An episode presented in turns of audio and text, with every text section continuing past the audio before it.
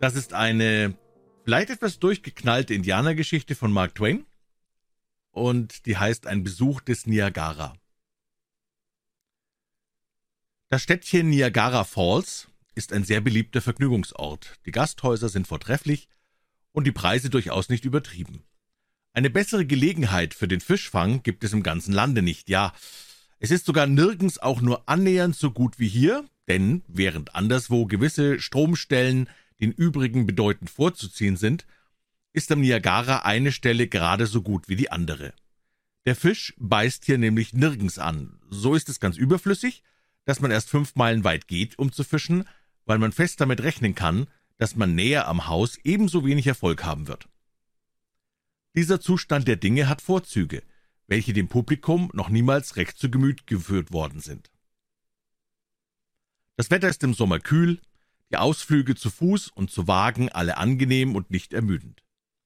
Wenn man den Wasserfall abmachen will, fährt man erst ungefähr eine Meile stromabwärts und bezahlt dann eine Kleinigkeit für die Berechtigung, von einem Felsvorsprung auf die schmalste Stelle des Niagara-Flusses hinabzusehen. Ein Eisenbahndurchstich durch einen Berg würde ebenso hübsch sein, wenn in seiner Tiefe wie hier ein rasender Fluss seine Wogen tobend und schäumend vorüberwalzte. Man kann nun auf einer Treppe 150 Fuß hinabsteigen und am Rande des Wassers stehen. Nachdem man es getan, fragt man sich verwundert, warum man es getan hat, aber dann ist es zu spät. Der Führer beschreibt uns darauf in seiner schauerlichen Weise, die einem das Blut in den Adern gerinnen macht, wie er den kleinen Dampfer, die Nebeljungfrau, die grässlichen Stromschnellen hinunterfahren gesehen hat. Wie erst ein Radkasten in den wütenden Wellen verschwand, dann der andere, an welcher Stelle ihr Dampfschlot über Bord stürzte, wo ihre Planken anfingen zu brechen und sich auseinanderzuspalten, und wie sie endlich dennoch mit dem Leben davonkam, nachdem sie das Ungeheuerliche geleistet hatte, 17 Meilen in sechs Minuten zurückzulegen. Oder sechs Meilen in 17 Minuten. Ich habe wirklich vergessen, welches von beiden. Aber jedenfalls war es etwas ganz Außerordentliches, schon den Führer die Geschichte neunmal hintereinander verschiedenen Personen erzählen zu hören, ohne dass er jemals ein Wort auslässt, einen Satz oder eine Gebärde verändert, ist das Eintrittsgeld wert. Dann fährt man über die Hängebrücke, wobei es einem ganz jämmerlich zumute wird, denn man stellt sich unwillkürlich vor, dass man hier entweder 200 Fuß tief in den Fluss hinunterstürzen oder den Eisenbahnzug über unserem Kopf auf uns niederschmettern könnte.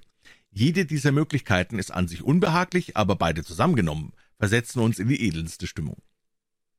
Auf der kanadischen Seite fahren wir an der Schlucht hin, zwischen langen Reihen von Fotografen, welche hinter ihren Kasten Wache stehen, um uns und unser wackeliges Fuhrwerk im Vordergrund ihres Bildes prangen zu lassen, während der erhabene Niagara nur verkleinert und wesenlos im Hintergrund erscheint. Sollte man es für möglich halten, dass eine Menge Leute aus unglaublicher Frechheit oder angeborener Nichtsnutzigkeit diese Art von Verbrechen anstiften oder denselben Vorschub leisten? Tagtäglich gehen aus den Händen dieser Fotografen stolze Bilder von Papa und Mama mit oder ohne Kindern hervor, alle einfältig lächelnd, alle in gekünstelten, unbequemen Stellungen auf den Wagensitzen gruppiert, alle in blödsinniger Größe emporragend vor der in verkleinertem Maßstab übel zugestutzten Darstellung des majestätischen Naturwunders, des Falles, dessen dienende Geister die Regenbogen sind, dessen Stimme der Donner ist, dessen ehrfurchtgebietende Stirn sich in Wolken hüllt. Er war hier König vor vergangenen und vergessenen Zeitaltern, ehe dieses Menschengewürm geschaffen ward, um auf eine Spanne Zeit in den ungezählten Welten der Schöpfung eine Lücke auszufüllen. Und er wird hier herrschen Jahrhunderte und Jahrtausende lang, nachdem dies Geschlecht zu dem anderen Gewürm seine Blutsverwandten versammelt worden ist und sich mit ihrem toten Staub vermischt hat.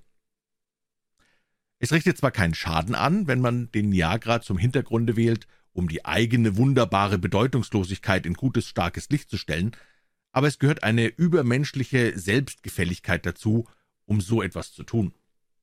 Hat man den ungeheuren Hufeisenfall lang genug betrachtet, um sich zu überzeugen, dass nichts daran zu verbessern ist, so kehrt man über die neue Hängebrücke nach Amerika zurück und geht am Ufer entlang, wo die Höhle der Winde besichtigt werden muss.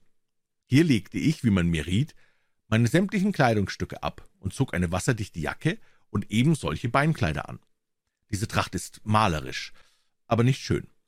Ein ähnlich gekleideter Führer ging uns auf einer Wendeltreppe voran, die sich hinabwand und wand und fortfuhr, sich zu winden, lange nachdem das Ding aufgehört hatte, etwas Neues zu sein. Ehe es aber noch anfangen, anfing ein Vergnügen zu werden, ging es zu Ende. Wir waren jetzt unterhalb des Wassersturzes, aber noch immer in beträchtlicher Höhe über der Oberfläche des Stromes. Nun begannen wir, über unsichere Brücken, die aus einer einzigen Planke bestanden, behutsam weiterzuschreiten. Vor dem Untergang schützte unsere Leiber nur ein gebrechliches Holzgeländer, an das ich mich mit beiden Händen anklammerte, nicht etwa aus Furcht, sondern weil es mir so gefiel. Es ging immer steiler hinab, die Brücke wurde immer gebrechlicher, und der Sprühregen des amerikanischen Falles traf uns mit immer stärkeren Güssen, so dass wir bald nicht mehr aus den Augen sehen konnten. Von nun an drangen wir nur tastend weiter. Ein rasender Wind begann hinter dem Wasserfall hervorzubrausen und schien entschlossen, uns von der Brücke zu fegen, an dem Felsen zu zerstücken und unten in die Stromschnellen zu schleudern. Ich sagte, ich wolle nach Hause, aber es war zu spät. Wir befanden uns beinahe unter der riesigen Wasserwand, die von oben herabdonnerte. Das Reden war ganz vergeblich inmitten eines solchen Höllenlärms. Im nächsten Augenblick verschwand der Führer hinter der Sündflut und von dem Donner betäubt, vom Winde hilflos weitergetrieben, von dem niederprasselnden Regensturm wie mit Geißeln gepeitscht folgte ich ihm. Alles war Finsternis. Solch ein tolles Stürmen, Brüllen und Heulen von kämpfenden Winden und Wasserfluten hatte mir noch nie in den Ohren gedröhnt. Ich bückte den Kopf nieder, und der Ozean schien mir auf den Nacken zu fallen. Der Weltuntergang schien gekommen. Die Flut goss so gewaltig hernieder, dass ich nicht das Mindeste sehen konnte. Als ich den Kopf mit offenem Munde emporrichtete, lief mir der größte Teil des amerikanischen Katarakts die Kehle hinunter. Wenn ich jetzt einen Leck bekommen hätte, wäre ich verloren gewesen. In diesem Augenblick entdeckte ich, dass die Brücke zu Ende war und wir auf den schlüpfrigen, abschüssigen Felsen einen Halt für unsere Tritte suchen mussten. In meinem ganzen Leben hatte ich noch nie solche Angst ausgestanden, ohne daran zu sterben. Endlich aber arbeiteten wir uns durch und kamen wieder ans Tageslicht, wo wir der brausenden, schäumenden und wallenden Wasserwelt gegenüberstanden und sie anstaunen konnten. Als ich von vorn die große Masse sah, die es so furchtbar ernstlich betrieb, tat's mir leid, dass ich dahinter gegangen war. Nach der Besichtigung der Fälle begab ich mich in das nahe dabei gelegene Städtchen Niagara Falls. Als ich in den dortigen Läden die Ausstellung von allen möglichen Indianerartikeln sah, Perlarbeiten, Mokassins und Figürchen, welche menschliche Wesen darstellen sollten, da übermannte mich die Rührung. Ich dachte, dass ich nun endlich die edle Rothaut von Angesicht zu Angesicht zu sehen bekommen werde. Der Indianer ist immer ein Freund und Liebling von mir gewesen. Ich mag gern in Geschichten, Sagen und Romanen von dem Indianer lesen, von seinem angeborenen Scharfsinn, seiner Liebe zum wilden, freien Leben im Gebirge und Wald, von dem Adel seiner Gesinnung, von seiner bildreichen Redeweise, seiner ritterlichen Liebe zu der braunen Maid und von seiner malerischen Tracht. Von der Verkäuferin in einem Laden erfuhr ich, dass sämtliche Merkwürdigkeiten, die darin zur Schau gestellt waren, wirklich von Indianern verfertigt seien. Sie sagte, man könne bei den Fällen stets viele antreffen, die friedlich und freundlich wären, so dass es durchaus nicht gefährlich sei, mit ihnen zu sprechen. Und richtig, als ich mich der Brücke näherte, die nach der Luna-Insel führte, stieß ich auf einen edlen Sohn der Wälder, welcher eifrig an einem Strickbeutel aus Glasperlen arbeitete, unter einem Baum saß. Er trug einen Schlapphut und Holzschuhe und hat eine kurze schwarze Pfeife im Mund. So sehr schwindet bei der verderblichen Berührung mit unserer verweichlichten Zivilisation die malerische Pracht, die dem Indianer natürlich ist, wenn er fern von uns in seinen heimatlichen Jagdgründen lebt.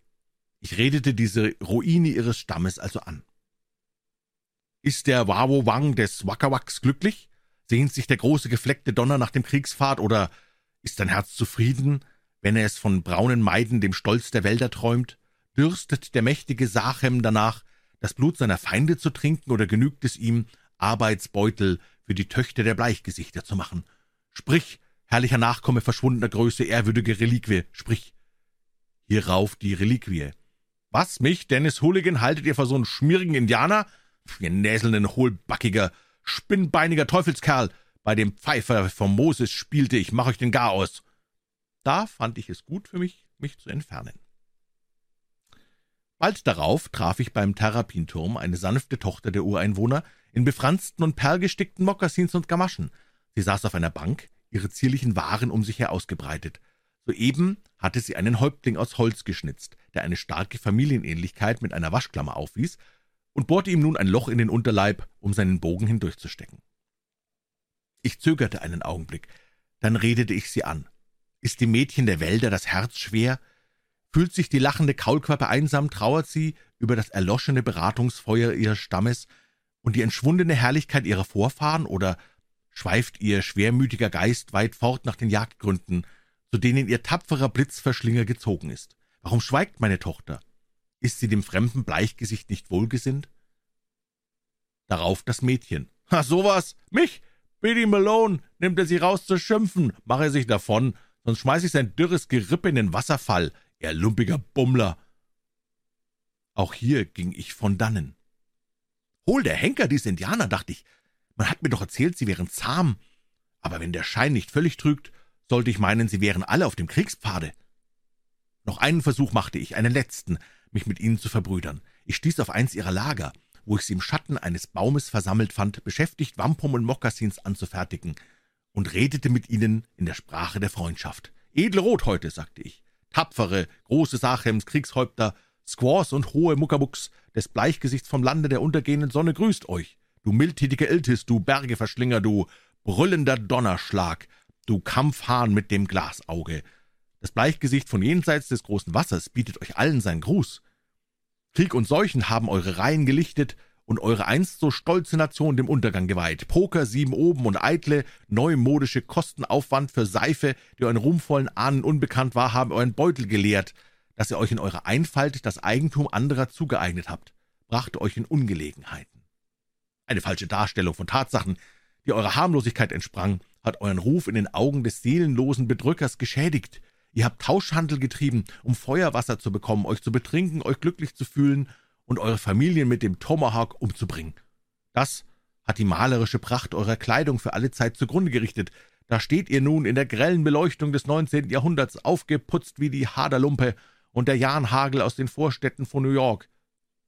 Schande über euch, gedonkt eure Ahnen, ruft eure Großtaten zurück, erinnert euch an Unkas, an die rote Jacke, das Loch im Tage und Wubbedudelu, eifert ihren Taten nach, sammelt euch unter meinem Banner, edle, wilde, gefeierte Gurgelabschneider.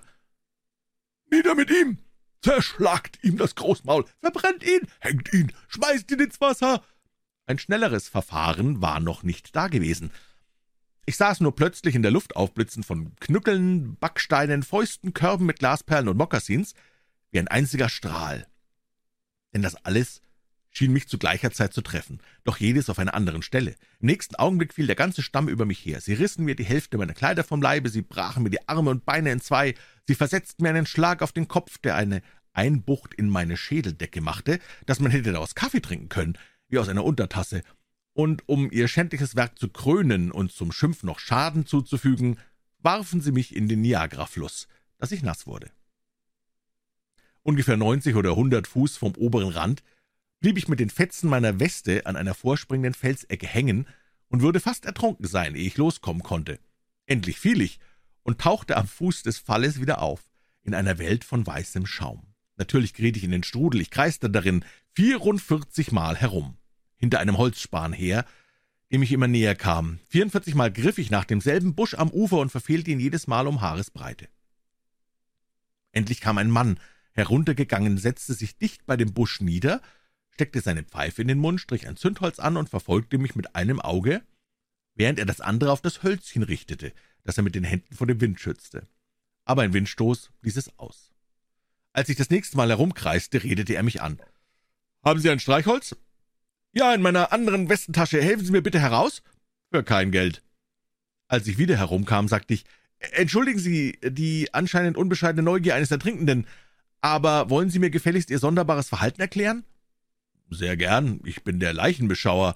Beeilen Sie sich nicht um meinetwillen, ich kann auf Sie warten. Aber ich wollte, ich hätte ein Zündholz.« Ich sagte, »Kommen Sie an meine Stelle, und ich will Ihnen eins holen.« Er ging auf diesen Vorschlag nicht ein, und dieser Mangel an Vertrauen seinerseits erzeugte eine Verstimmung zwischen uns. Von da ab vermied ich ihn und nahm mir vor, falls mir etwas zustieße, die Katastrophe so zu berechnen, dass meine Kundschaft dem Leichenbeschauer drüben auf der amerikanischen Seite zufiel. Zuletzt kam ein Polizist des Weges, der mich verhaftete, weil ich durch mein Hilfegeschrei die öffentliche Ruhe am Ufer störte. Der Richter legte mir eine Geldbuße auf, aber da zog er den kürzeren. Mein Geld war in meinen Beinkleidern und meine Beinkleider waren bei den Indianern. So bin ich dem Tode entgangen. Ich liege aber jetzt hier in sehr kritischer Verfassung, doch liege ich wenigstens, kritisch oder nicht kritisch. Ich bin am ganzen Leib voll Wunden, und der Doktor, der mich behandelt, meint, er werde vor heute Abend mit der Aufnahme meiner Verletzung nicht fertig sein, Indessen sagt er ja schon jetzt, dass nur sechzehn von meinen Wunden gefährlich sind. Auf die übrigen lege ich eigentlich keinen Wert. Als ich wieder zu Bewusstsein kam, sagte ich, das ist ein grässlich wilder Indianerstamm, der die Perlarbeiten und Mokassins für Niagara Falls macht, Doktor. Wo kommen die Leute wohl her? Aus Limerick, mein Freund. Vielleicht sollte man am Ende noch erwähnen, dass das eine satirische Geschichte ist. Also, Lachen ist erlaubt, aber nicht zu ernst nehmen.